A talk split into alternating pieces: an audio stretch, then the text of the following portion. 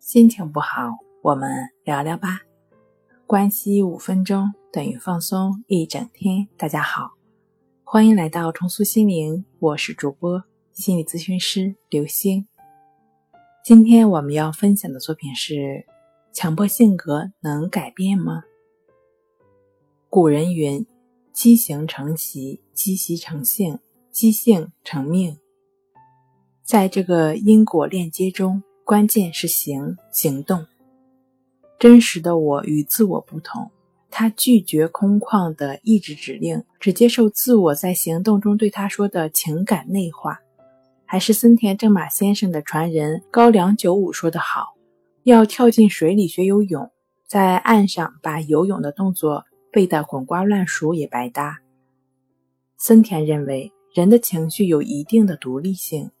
并不完全受认知和意志的支配。比如，我们明知毛毛虫对我们没有伤害，意志也命令我们不要怕它，但我们还是怕。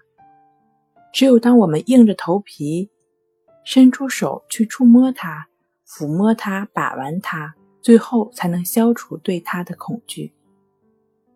可能我们自己也会一遍又一遍地暗示自己：不要那么做，不要那么想。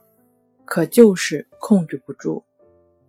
其实，强迫症必然伴随着性格的改善而减轻，自我的蜕变必然带来症状的消失，他们几乎也都是同步的。你也大不必为自己性格弱点耿耿于怀，更不能失去自信。你需要做的就是行动，再行动，在永不停歇的行动中，性格将不知不觉的。向你所期望的方向转变。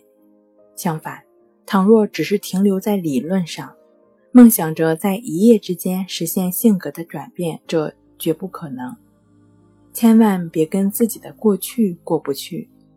我们所要做的就是永不停息的行动。真实的我早晚会被我们的诚意和行动成果所感动。